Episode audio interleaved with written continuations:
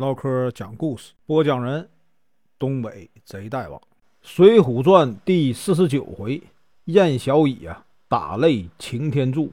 声明：本书由网络收集整理制作，仅供预览、交流、学习使用，版权归原作者和出版社所有，请支持订阅、购买正版。如果你喜欢，点个红心，关注我，听后续。上回说到，李逵从客店取了行李。拿着双斧啊，跳出店门，就要一个人呢去打东京城，被燕青拦腰抱住啊，摔倒在地。燕青呢拖着他从小路上走，李逵没有办法，只好跟着燕青啊回梁山去了。今天啊，咱继续啊往下说。转眼到了第二年三月，梁山的小喽啰们抢了一伙路过的客商，并把这些人呢押上了山。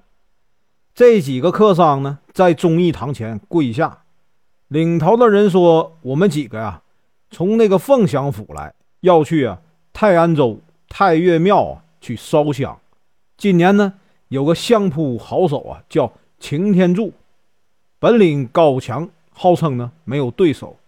我们也想去见识一下，希望大王啊发发慈悲，放了我们。”宋江详细询问，才知道啊。这个擎天柱名叫任元，已经在泰安州太岳庙摆了两年擂台，从来没有啊遇到过敌手，所以啊自称相扑世间无对手，摔跤天下我为魁。宋江把这伙啊客商放了，还把这个财物啊都还给了他们。燕青啊见多识广，为人呢机灵，就对宋江说：“小弟。”从小跟着卢员外也会相扑，在江湖上啊没有遇到对手。如今呢，我不带一个人，想去和这个印元呐一较高下，一定啊得打败他。卢俊义也说呀，燕青本事好，可以去。于是呢，宋江同意了。燕青啊扮成山东货郎下山，前往这个泰安州。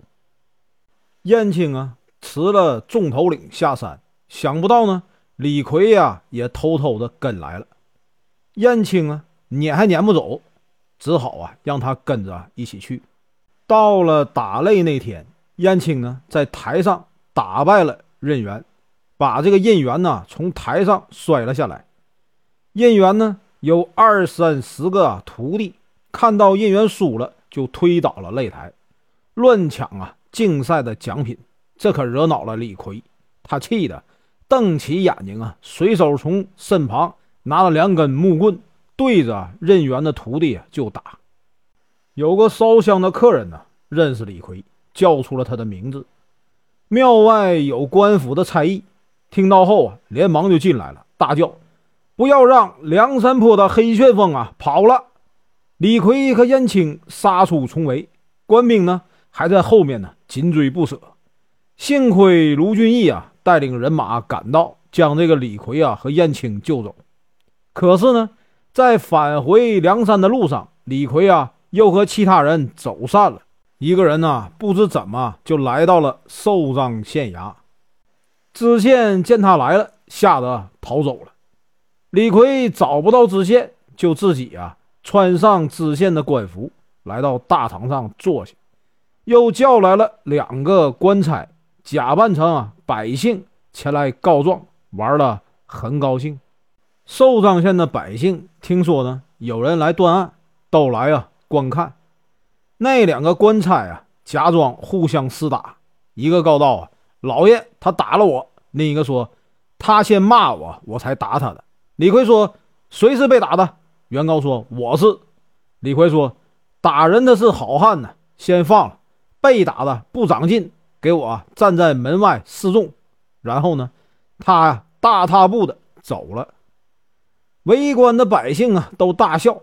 李逵又来到一个学堂，把教书的先生给吓跑了，把学生们呢都吓哭了。幸亏啊遇见来找他的穆弘，把他带回了山寨。到了忠义堂上，众人呢看到李逵的打扮呢，都忍不住笑。宋江呢？正在祝贺燕青，看到李逵回来了，不免呢又训斥了一番。之后呢，梁山呢每日操练人马呀，没有特别的事儿。宋江等人在元宵夜大闹了东京，李逵呢又在呢泰安州和寿张县呢惹祸，让这个朝廷啊对梁山十分留意。有一天早朝，文武百官呢都向皇帝奏报梁山众人的罪行，请求徽宗啊做出裁决。徽宗呢，这是一个月以来啊第一次上朝，就听说梁山贼寇啊又在闹事儿。于是说：“我已经多次下令啊，让枢密院进兵征讨，为什么到今天还不见奏报啊？”御史大夫啊，崔静对这个徽宗说：“我听说梁山坡啊，竖起了一面写着‘替天行道’四个大字的大旗呀，这说明呢，梁山贼寇啊，还是想啊服从朝廷的，所以啊，不应该轻易出兵，最好能降发一道啊圣旨。”劝慰他们呢归顺，更啊，何况如今呢，辽国多次啊派兵来犯，我们啊可以派梁山的人呢去抵抗辽兵。希望陛下好好考虑这件事儿。